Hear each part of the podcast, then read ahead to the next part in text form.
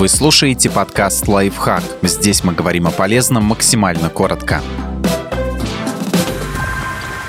что такое стопка привычек и как она делает жизнь лучше. Этот метод особенно подойдет тем, у кого редко выдается минутка на заботу о себе. Стопка привычек — это простой ментальный трюк, который помогает превращать дела в настоящий квест и с легкостью его проходить. Процесс составления стопки привычек прост. Нужно записать все задачи, которыми вы уже регулярно занимаетесь, например, гуляете с собакой или ездите на работу, и добавить к ним техники заботы о себе. Чтобы стало понятнее, разберем, как начать собирать стопку привычек.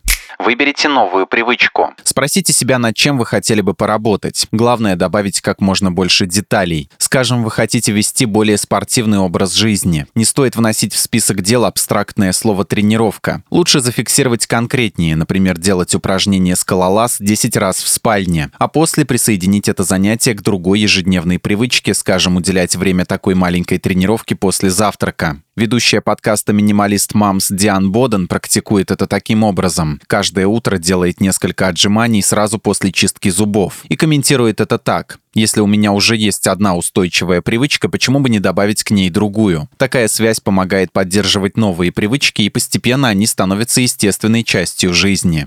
Составьте список ежедневных привычек. Посмотрите на свою рутину и выделите дела, которые автоматически выполняете каждый день. Зафиксируйте все это на бумаге. Подумайте, какие новые привычки можно присоединить к привычным делам. Например, перед едой записывать или проговаривать вслух три вещи, за которые вы благодарны сегодня. Медитировать в течение минуты, пока варится кофе, делать несколько поз йоги сразу после того, как переоделись после работы, уделять 5 минут ведению дневника перед сном не торопитесь. Главная цель создания стопки — научить мозг автоматически ассоциировать одну привычку с другой. Однако для этого нужно время. А еще не следует делать два дела одновременно. Наоборот, нужно использовать выполнение одной задачи как сигнал к тому, что пора приступить к другой. И последнее. Не забывайте следить за своими успехами. Подписывайтесь на подкаст «Лайфхак» на всех удобных платформах, ставьте ему лайки и звездочки, оставляйте комментарии. Услышимся!